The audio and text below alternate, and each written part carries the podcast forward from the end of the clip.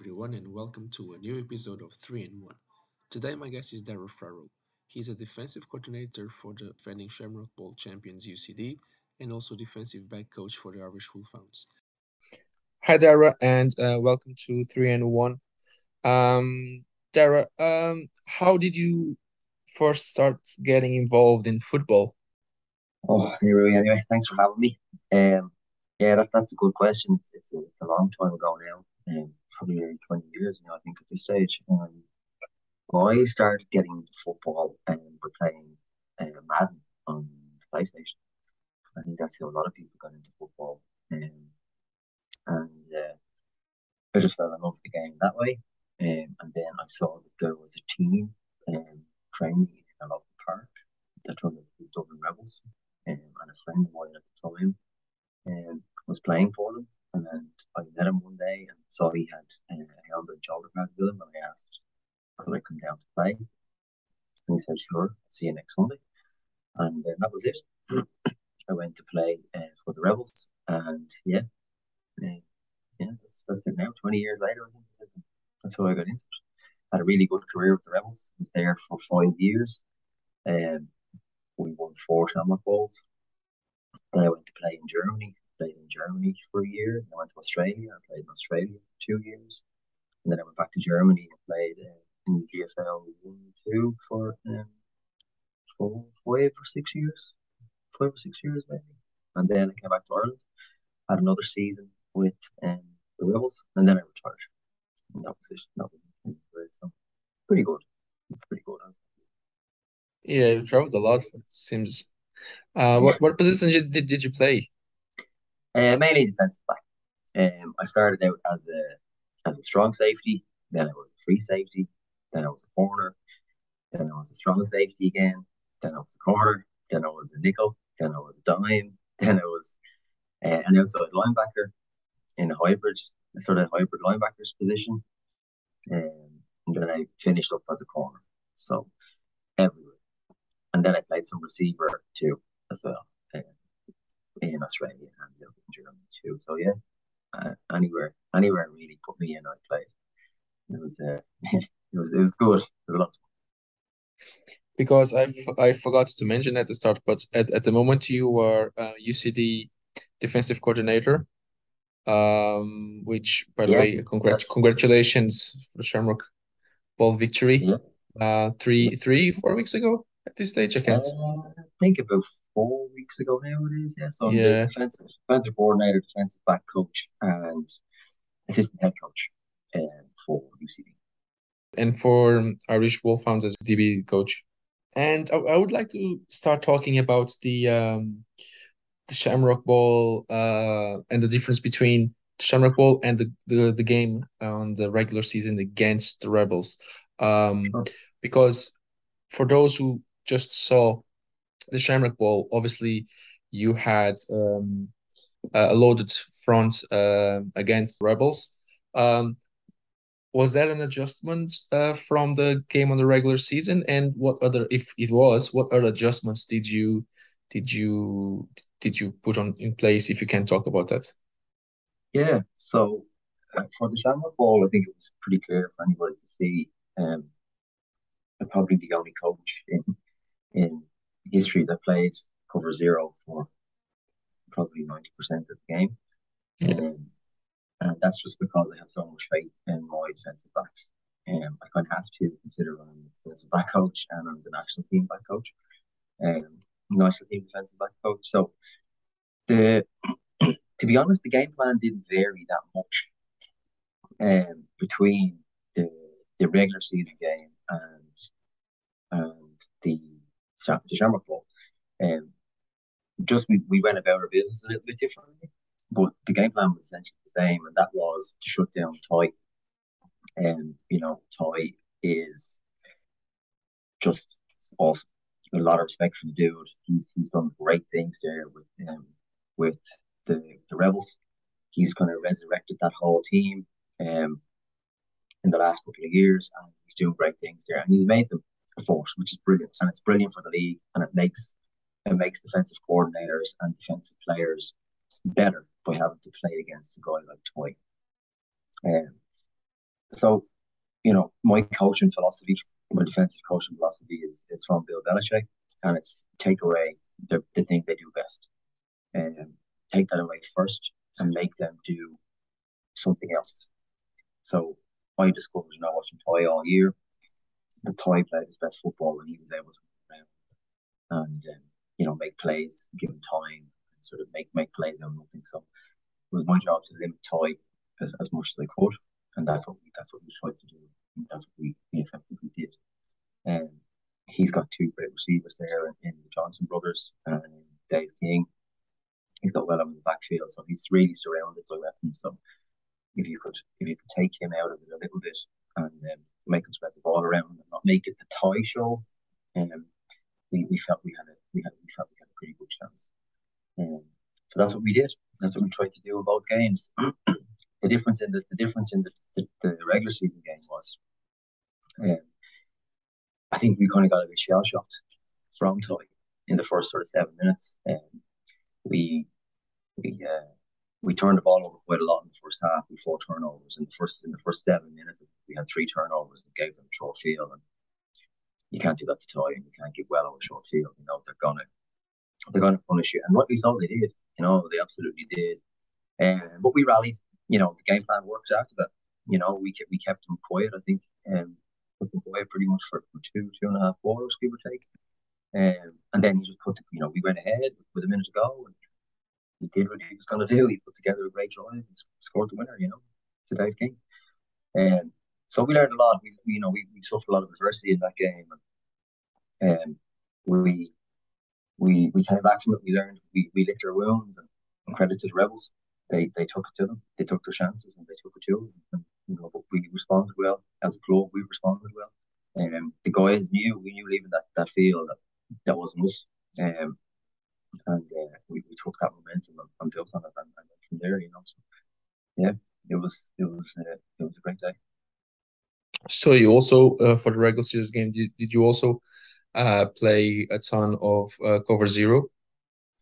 Uh, we did, yeah, we did. I, I play a lot of I play a lot of uh, man coverage, whether it's cover one, uh, cover zero, uh, two man. And um, it's it's I feel like you play a lot of cover if you play a lot of man coverage, you can create a lot of different problems for quarterback. With pressures, different types of pressures. Um, so if you can do that, you can bring different guys, and you, you can send a lot of guys. You can send seven. If they want to keep in seven to block, you can send eight.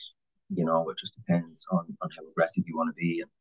And um, Don Brown, the famous college coach, said it pretty well. You know, think you can solve a lot of problems with aggression on defense and you can. So you can, especially in this league, you know, you can blitz effectively and uh, blitz at the right time, and you can definitely you can definitely cause a lot of passes for an offense. And that's what we do. We're we're a high intensity, um, highly aggressive uh, defense, and the lads feed off that. You know, that's what I want to do, and, and they know. Uh, they get me going on the sideline, and, and I get going. Once I get going, you know, they we all get going, and they're great they're, a great, great bunch of guys to coach if they want to play like that. So, um, so yeah, a lot of man coverage, a lot of pressure. Like to mix it up um, as much as we can, but again, it's all because I've got the guys to do it, and we've got great players there that that, that are willing to buy into what I want to do, and, and um, no matter what I say, they're always invested in it. They'll, um, they'll follow, they'll follow whatever I got, whatever I lay And um, when did you during the Shamrock Bowl? When did you first feel that the game was um, was guaranteed, like was won? Um, I I didn't. It's it's it, that's a good question. Um, a lot of the guys, a lot of the guys, we thought at we thought we had a game at, at halftime. You know, um, you know, but to answer like the coach, the game's not over till it's over. You know, yeah, I, I, know, I know. But um, we knew where our game plan was. If we could get into the half being up and, and make them play, make them come from behind and take the chances that our, our offense, our offense defensive game plan come together and we would work. But I mean, we were it was a one score game until it's until the end of the third quarter. You know, it was, it was on a knife edge I think we got two, we got two, um, fourth down stops back to back. That was the first time that happened all game, and uh, we went out and scored. I think on the next drive, and I think that was when we knew we could turn the screw, um, and we kind of had them. We kind of had them from there, and then uh, we could just pressure a bit more and got them. But I'd say it was maybe the start of the fourth, a little bit into the fourth, the, the, the first third of the fourth quarter, maybe if that makes sense. But but yeah, you know, but with a guy like with a guy like Ty and those those receivers, it's never really over until it's until the game's over. You know, they they're they're just they're magic. They're they're great. They're great advertising for the league to to to be able to do what they do. So yeah.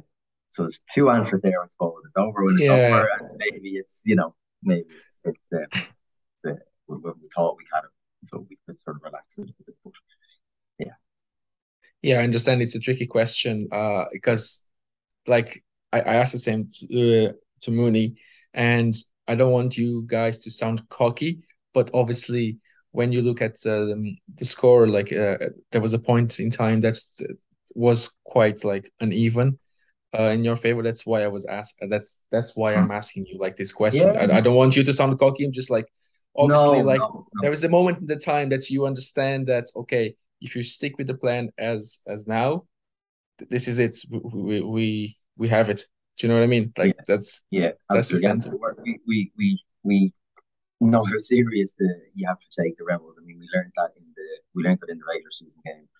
They're one, you know, they're one pass away from scoring you know. So, um, it, I think, yeah, it's just it, it was it, it's a good question. It, it, was it was a good question. You, you kind of got me with that one. I'll give you that one. um, and you kind of uh, talked about it, but how would you describe um as a as a defensive coordinator? Like I can sense that uh for what you just mentioned that you're more on the aggressive side um yep on the on the on your calls, but like how would you describe yourself as, as such?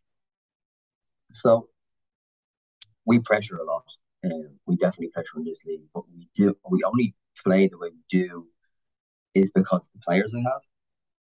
I've got uh, fantastic um, defensive backs.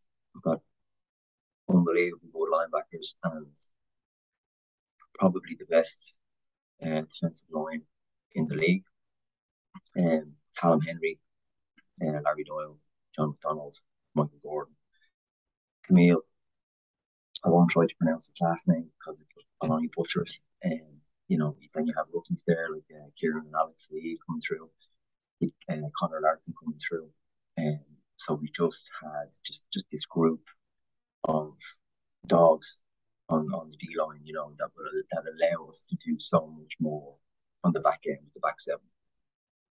Um, so by you know by having those players to call upon with a constant rotation, with constant fresh legs, with constant aggressive aggression coming in, it really makes life easier for everybody else. You know, so it starts with the big man up front, and um, we, we work around everything else off the back end of that. You know, and um, the defensive philosophy is you know make them play one more down you know, um, be more aggressive. You can solve aggressive. You can solve a lot of problems um, with defense with aggression, and that's what we like to do. Uh, we don't worry really about too much what the offense wants to do. We play our game. We don't adjust so much to the offense. We make them adjust to us. You know, so that's kind of that's the way I like to think about it. Um, and you know, obviously we worry about we worry about what they're going to do, do, but we also make sure that they have to worry about us you know, so that's what we that's what we like to think, and that's my philosophy, and that's what I really think of this. And um, how are you in terms of like having your own system? Do you are, are you the type of, of coach that likes to shift from a three four to a four three, uh, because of what you want to or because of your calls, or would you do that if you actually do it based on who you're facing? Yeah, I mean, we, I mean, it's no secret teams the players. We, we have multiple looks and we have certain stuff we will do want to work against the Trojans, certain stuff we do will work against the Rebels. Other stuff we do won't work against Cork. So it's really we have a we have a base front, we have a base defense, which is is four two five, and we'd have multiple fronts and multiple looks of that. Um, so we can change it up, and you know we can go to three linemen, we got four linemen, we got five linemen, we got six linemen. That may not be all linemen. We can go to with linebackers on the line, safeties on the line. We can change it up. We you know we, we can disguise who we're bringing. We can make it obvious who we're bringing. You know, at the end of the day, they still have to stop us. So it's again, you know, we, we like to be as multiple as as we need to be. But you know, I've gone to games where I've called two plays all year. You know, and, and it's it's it just depends on the opponent and and what you're going to get and who you're going to face. You know, um, so yeah, like we like to be as multiple, but as multiple as necessary. So we don't need to do a lot. We won't. You know, I need to. The biggest thing for my guys is we need to play fast. So the faster we can play, the less thinking the guys have to do. Um, you know, so the less the less um, time it takes for them to make a decision, the, the easier it is for them to play on the field. Because all it is is running around and making tackles. That's all it is. You know, it's not it's not be complicated, but you have to be in. It's my job as a coach to put them in the right position to make plays and make those tackles. So the, the quicker they can play and diagnose that, the easier it is for them, the faster it is to play. So it's my job to try and make it as, as, as multiple but as simple as possible. And that's what we have to do. So basically, your base philosophy, um, so to speak, is to make the other team uncomfortable and take away what they do best, and then shape your um, formations and your calls based on that philosophy? If I didn't answer that question, sorry. That's that's uh, yeah. So essentially, uh, my philosophy as least the defensive coordinator is find out what they do best, take that away, then give us multiple looks as as as uncomplicated as possible, and for allow us to play as fast and aggressive. So that's it. And if we can get them out of what they're used to doing, whatever their best play is, whatever their best, if their best feature is running, if their best feature is passing, we will take my it's my job to try and take that away and make them do something else. So we can do that, we're they're playing their football and not theirs. So that's what we want to do. And uh, as a coach, when you when you are analyzing the, the the the opponent for next Sunday, you check, for example, what areas the the receivers that you are facing are not as good, like for example the release or the cuts or whatever. Yeah. Are you going yeah. to that level detail? Yeah. Yep. We have a we have a multiple. We I mean we have a model.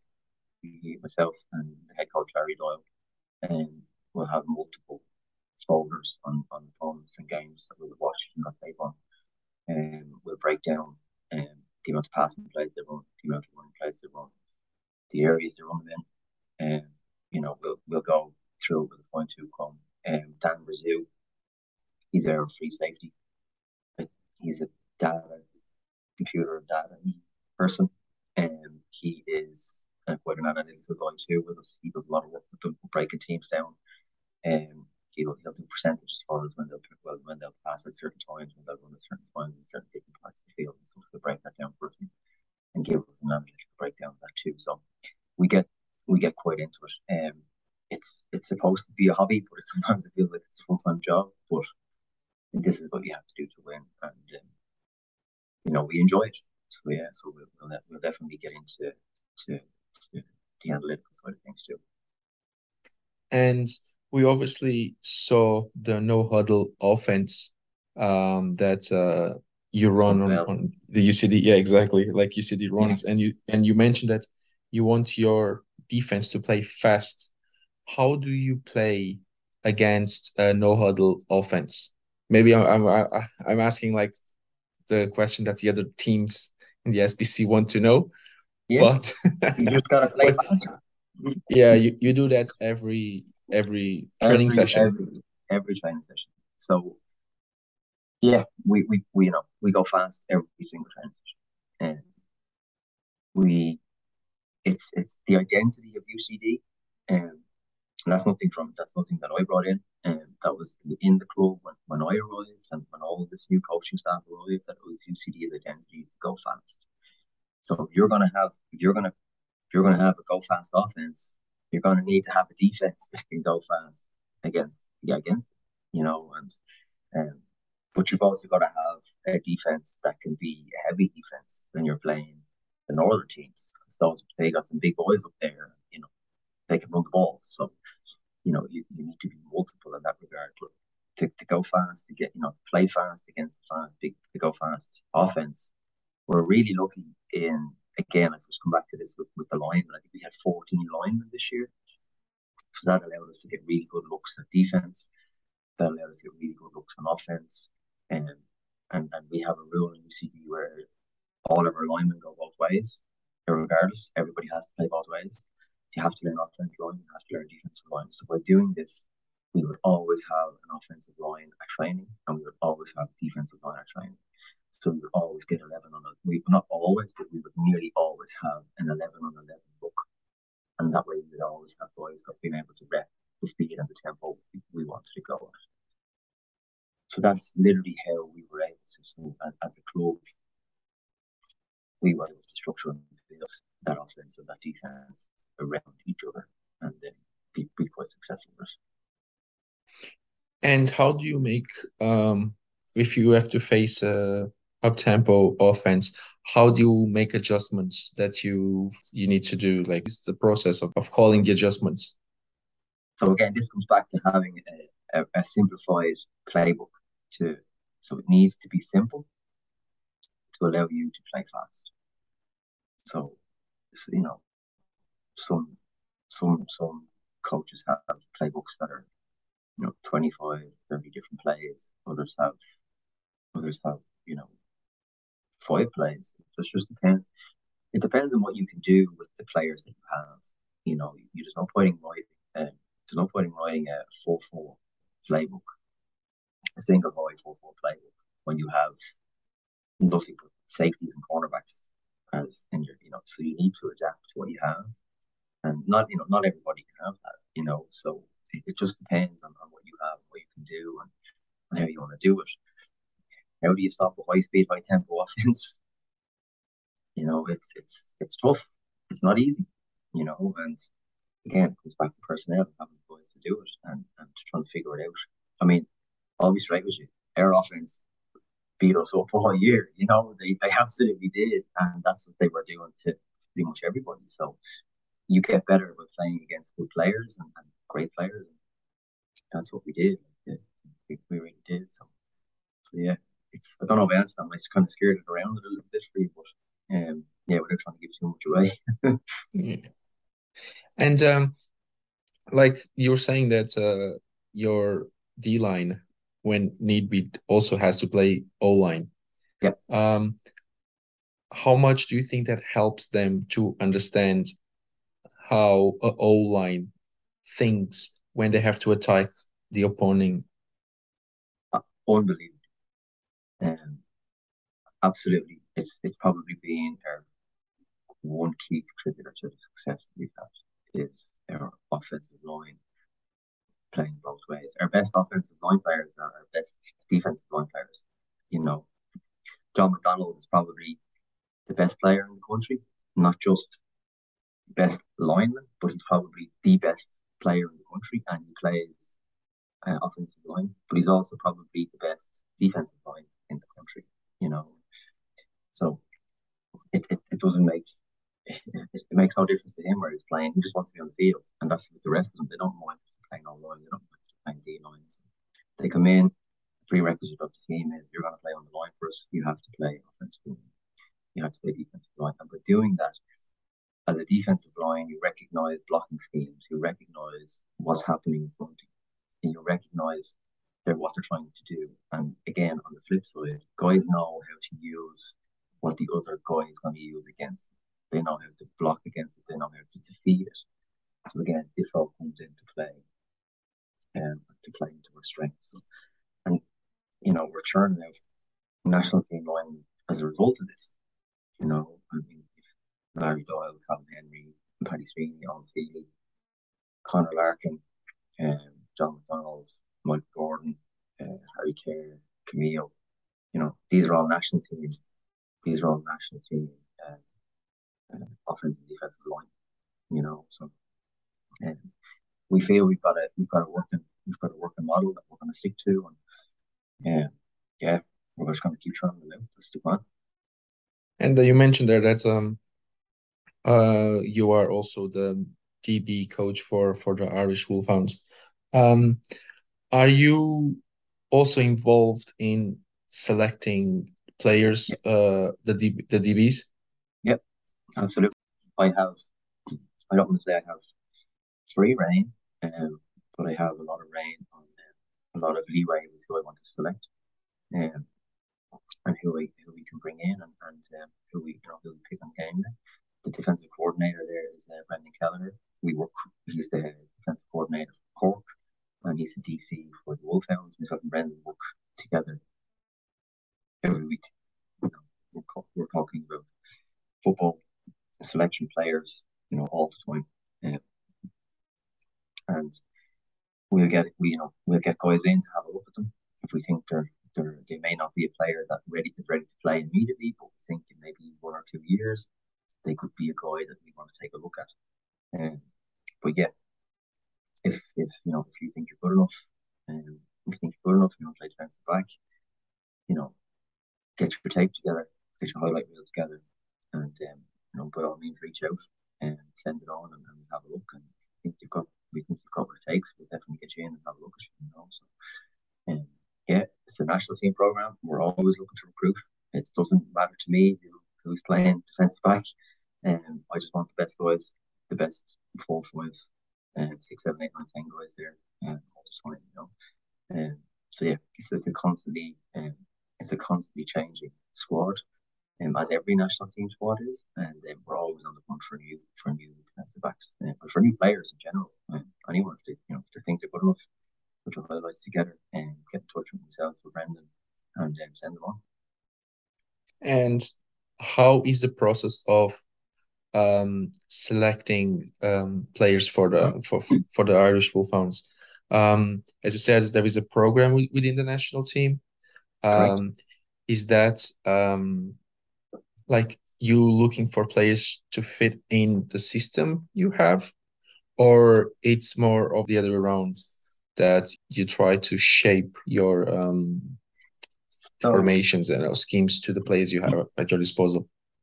So, believe it or not, so we we want guys that can play in our system because we don't have time to coach guys up um, at the national team level. And this is where I think some some lines get a bit skewed with with, with people and, and you know you don't come to the to the national team to get better. You will get better. There's, there's no question. You will get better. You will get coached, but you need to come in being able to do what we need you to do. So for defensive backs, you need to be able to, for starters, you need to be able to tackle. You need to be a brilliant tackler, and you need to be able to play man coverage. So they're the two. They're the two prerequisites for defensive backs because we play a lot of man coverage, and if you can't tackle, you can't play defense. So that's just the two prerequisites. So if you have those two rules, those two round round sort of skills, you know, the rest will come. We can kind of coach you up on, on the rest of the stuff and go from there. Um, so that's they're the two sort of prerequisites that we have. Um, obviously, be a good player. Be you got to be coachable. You've got to be a nice person. And to, we have a code of conduct that you have to stick to. But um, if you can do those two well, um, we want to take a look at you. I'd love to have a chat with you, see what you can do, and uh, if if we think you're the right fit. And you know, you may not be a right fit for us this year, but you know, I'd happily coach anybody, tell anybody, give some people some tips, and see maybe we'll see you next year you know, so the, the door is always open. Always. And um, there is a, a game coming against Spain. I saw on social media a post with yeah. that. How is the, the game plan? How is the process to to have it uh, in place for for the game? Uh, so we we have to find out who we have first. We have to find out the guys from in the squad that are, that are available. And we will start with um, getting some. So when the Shamrock Bowl is finished, we'll have a couple of um, kind of training training days where we get guys in, we get guys start getting guys running, get them up to speed on, on the playbook. Um, and then, you know, we'll have a couple of Zoom calls, we'll do some install Zoom sessions. And then we had our first um, our first proper on field uh, contact training session on uh, Saturday. Day. So that was the 3rd of September. And there, it's just about knocking the rust off, getting guys up to speed about, um, about you know, what we want to do, getting you know getting guys into positions again. You know, it's a it's it's a different playbook for boys. Some boys are not used to playing this. So they would only play this once a year. A lot of guys haven't played this for three years because of COVID. So it's just about getting the rust off and getting boys in. And then the next session is on the seventeenth. Um, that will be probably a little bit more of the same. We probably pick up the intensity a little bit, um, with a focus on um, doing some scout team stuff, um, and uh, you know trying to get a look at what maybe what we, we, we think Spain will do. Um, and then as the sessions go on, then you know we'll start to select sort of um, ones and twos and threes. So starting starting units, backup units, and third string units. And then we go to uh, October camp, camp in October, and here we'll have to really get a look at who the starting team is and sort of to, to have a look at who gets the most reps. Um, but also making sure that the rest of the second and the third string guys are up to speed. Um, and then the, the week before, I think it's the week before we have the game in Spain, that will be refine and polish. So that will be the starting team that have been picked. And we'll go through all of the every every situation.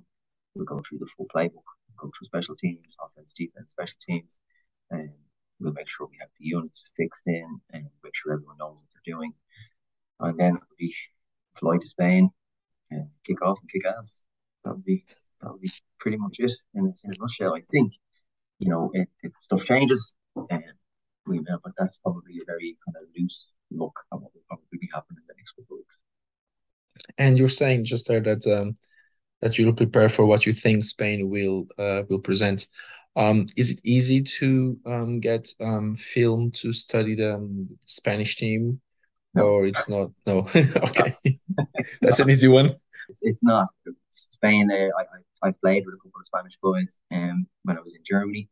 Um, they're really, really, really good football, really good football players, really good football team. Um, they've just changed their head coach, um, I believe. Uh, so we don't know what to expect.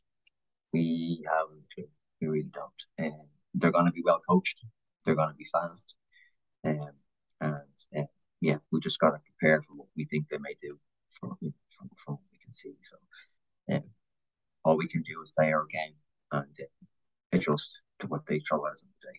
And that's that's kind of that's kind of what we're going to do from there. And from all like now shifting back to your um to your career as a player, to your years playing, um, sure. where did you enjoy play the most? Um, I suppose for the standards, um, it was definitely Germany. I played in the GFL North um, for the Lübeck Cougars and for the Hamburg Huskies, which were GFL one and two teams.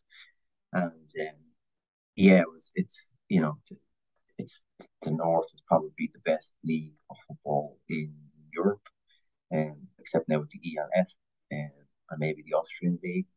Um, there's a lot of GFL two North teams that would probably that would beat um, most top division European teams in you know across Europe, uh, whether it's France, Poland, uh, Finland, and stuff. They're just really, really, really, really, really, really good teams. And um, so for the standard and the professionalism, um, I really enjoyed that side of it. Um, it's it's it's it's about as close to a professional as you probably get. But for the for the fun side, I really liked Australia. Australia was a lot of fun to play in. Um, had a really good time down there, and, and then Ireland too was, was a lot of fun. So it was definitely, um, the Ireland the Irish League is definitely getting a little bit more serious. Um, but I, I absolutely, you know, it was, uh, it was, it was great. And since you experienced different different leagues, yeah. um, what do you think can be done here in Ireland to raise the level of of the the league. And when I say the league, it's not obviously like for what I, I saw, and obviously I played in the, in the league, and, and I know that UCD and the, the Rebels are a level above everybody else. So what I mean, it's like to bring everybody up to the level that that he are. Yeah. What do you think let's, can be done? Not, well, let's not forget Cork and, and well, that's true. I know, I know, I know. And, and Bell and the Trojans are still very, very good. And Belfast Knights, you know, are definitely a really good team. And the Monitor Monitors coming up now as well. They're going to be a good team. But you know, I'll, I'll to be as as blunt, I suppose. The reason to, to, to get the league to where you need it to be, it, it, it comes down to one simple thing, and that's coaching. And that's it. Uh, we need to have better coaches. We need to have better, better educate, better educated coaches, um, and that's that's the difference maker. You know, is having dedicated, smart coaches that know how to play to the strengths, um, is what makes uh, is what makes football any sports team uh, better. Um, on the whole front, I think the league are doing a pretty decent job right now. Um, the Shamrock Bowl event itself was awesome, so hat tip to them for that. Um, I think you know there's a little maybe logistical things that we could probably do a bit better, but I mean there are still stuff we can get better at. And I'm not on the league board. I, I don't I don't envy that job at all. I respect those guys immensely. Um, but I think if we could definitely do something towards educating our our coaches a little bit more, um, and I want to be very careful with how I say this as well. Um, but also um, getting our referees up a little bit more speed on things too. Um, that's not a dig at the refs at all. Um, I think we could all we could all do a little bit better with things. Um, this is a volunteer sport. and um, I know how hard it is for somebody to give up their Sunday to, to stand on a sideline and have me yelling at them as well. You know, it doesn't make when you're not my player, you know. So all the rest know me. I don't think all of them love me, but um, I respect the hell out of them as well. You know, so um, but I just think if we could if we could step that if we could step it up and, and work on getting coaches coaches um, a little bit more educated, and um, it would definitely benefit the whole league. And also, if we could get more of our guys overseas playing, you know, in Europe, I think that would definitely that would definitely help too. You know, we have we a really great um, bunch of Irish players after myself went abroad to play and really flew the flag for Ireland. So, um, just to put it on the map a little bit more, and I think the the Wolfhounds, I think we're, we're definitely going to do that. So, um, yeah, I think that uh, just just the league just keep on doing. Just look, look to like the clubs to get better every every year on year. So, I think Aidan's doing a good job there. Credit to him. Um, he, he's he's he's a he's he's all over the place there doing things and, and uh, a lot of respect for him, a lot of respect for him and, and uh, what he's doing with the Hulk football, the Shamrock Bowl, and with all that stuff. And it's it's been a it's been a great year after COVID. So so hat tip to the board that they've there. So, yeah. Yeah, absolutely. And like my, my question, like in, in putting UCD and the Rebels above all, all the other teams, it's not like I, I didn't mean to disrespect any of the other teams. It's just because I played in the league and I know the other teams and like oh, watching how how you and the Rebels played this year, uh, and especially at, at the Shamrock Bowl, that the level was so high that I do believe that both of, of these teams are like above the others not to say that the other teams are not good. They are pretty good teams, but then obviously there are uh, two other teams that's that are at another level. Do you know, like yeah, that's just me being that's just me not giving other teams ammunition to fire at me and um, for next season. So that's just that's just on me. We just watching my back, not yours. That, that's that's. Oh, the pro- the probably will aim at me like, oh, I, I will I will just cancel this podcast. yeah, no, but again, the league is in the best place. You know, and. Um, it, it really is, and it's it's great to see. Um, well, I played in the league, you know, 15, 15 uh, 20 years ago when I was just running teams and it was all, you know, big, you know, high form and, and smash it up the goal and, you know, very, very little passing. And, and, and, you know, to see where the league has gone now with passing teams and spread offenses and, and all this fancy college stuff. You know, it's it's um it's brilliant. It's and it's it's it's what the people want to see. It's what the guys want to play, and um, it's the league is in, in, a great spot. And I hope I hope we can drive on and, and um, really improve and just keep building and, and get as many guys onto national team and, and onto European stage as possible. And obviously, you mentioned during your answer there that um, it need we need to educate the coaches. So my question is, where do you get your education in in this sense? Where do you get your um, ideas from? What is the yeah. channel and sources that you use? Um, so I'm really lucky um, in the fact that I built such a large network um, uh, over over my all my years playing in Germany. I met a lot of Americans, met a lot of really great European coaches, um, and because of this, I um, I you know I've got really different avenues to call upon. But my biggest influence, probably, um, in my own coaching career, um, is Andrew Denny. Um, Andy is a really, really, really good friend of mine. We played together. He was my quarterback for the Rebels for a long time. Um, and he's the current uh, offensive coordinator for the Irish Wolfhounds. He was also an assistant coach um, from Holland for UCD all year. And um, he's really confident and a, and a great help to me um, when I want to do things. Um, when when I when I, I want to design a playbook, I want to play anything I want to do. Um, the first person call would be uh, Andy Denny. And um, Andy would, the first thing, the first questions we ask each other is, um, for you know, for in season is how long is it going to take and how much is it going to cost? And the costs, you know, if, if it's if it takes longer than five minutes to install, it doesn't get installed. You know, that's how we, that's basically the mantra that we have and the philosophy that we use for that. But I mean, I have a lot of a lot of respect for Brendan Kelleher there in Cork. And um, we bounce a lot of ideas off each other throughout the season. we um we really we really um go deep with with um our our um, scouting um, and we really talk to each other quite a bit uh, throughout the year too. Um, James McKelvey was another one, that the old ex head coach of the Trojans.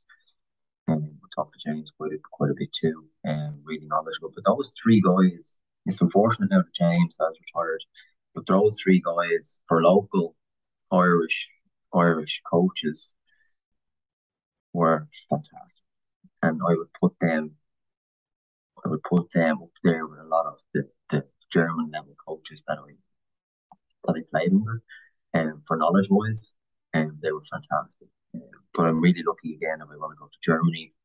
And a really close friend of mine, he's the, the German national team linebackers coach. And I've got, you know, GFL one coaches there. Um, uh, he's a, the coach of the Kiel Baltic Hurricanes. But my you know, I've got an excellent network that I've built up through that. Um, also through Twitter. Um, I have an ex- a really, really built a really great network through Twitter.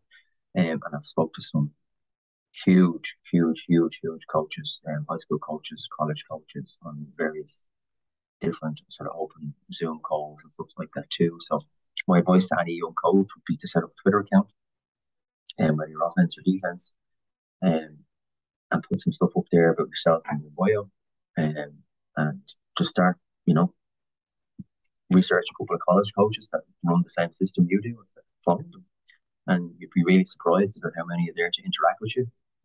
They'll help. They'll answer any questions you have, and yeah, and, and just do it that way. And I do that quite a bit. Um, and yeah, and it's just it's just getting your name out there and and uh, just, learning and reading and being being open to being open to learn. And you know, Nick Saban says the best. He didn't invent the wheel. He didn't. He's just doing stuff that other coaches did, and and he's just learning as he goes and, and you know making the fit to his football team. That's all we can do. You know, we can we can take what someone else is doing and mold it to what we want to do, and that's that's all it is. You know? And um, when you put a, a, a new playbook together, and you look at it, do you think from the offensive coordinator perspective and to find a way to beat that that play so you can then tweak it and adjust it? Or or that's that's not what um, what you have in mind at all? Yeah that's a good question. Um the first thing well the first thing you need to do when you have a playbook is you need to see what players okay so if for example, if, if I'm an offensive coordinator and I want to run spread offense, and I don't have a quarterback to control the ball, and I don't have five O linemen that can block for me, I'm probably not going to run spread offense. You know, I'm going to find what I can work and do for it, and it's the same on defense. If I want to run, uh, if I want to run a four three, sort of four three, standard four three, too high. You know, have I got three linebackers? I got two outside linebackers to play space. You know, or I got ends that can that have got ends that contain and can contain and come inside. Have I got corners that can cover man and, and play them. Um, so when I'm designing a playbook, that's the first thing I'll do. See what players have. And then I'll design my playbook to what I've got. With specific plays, so you're you know with certain plays, with certain types of coverages, you can you can hide players. So for example, like two man match, and you can hide guys that may not be the best in man coverage, but they're good at passing guys off. If you're a straight quarters team, you know you can you, know you need to have athletic outside long workers, box safeties that can run, play the run, and play the pass. And if you're a straight cover three team or cloud team, you know you need to have corners and you need to have corners throughout the play and play the run, play the run hard. You know, so it just depends. It, it just depends. Like, uh, you know, we play a lot of man coverage. We play a lot of man coverage because, um, because uh, we've got the guys to do that. But you know, if you're going against a, a good team, they got, they got, uh, they got.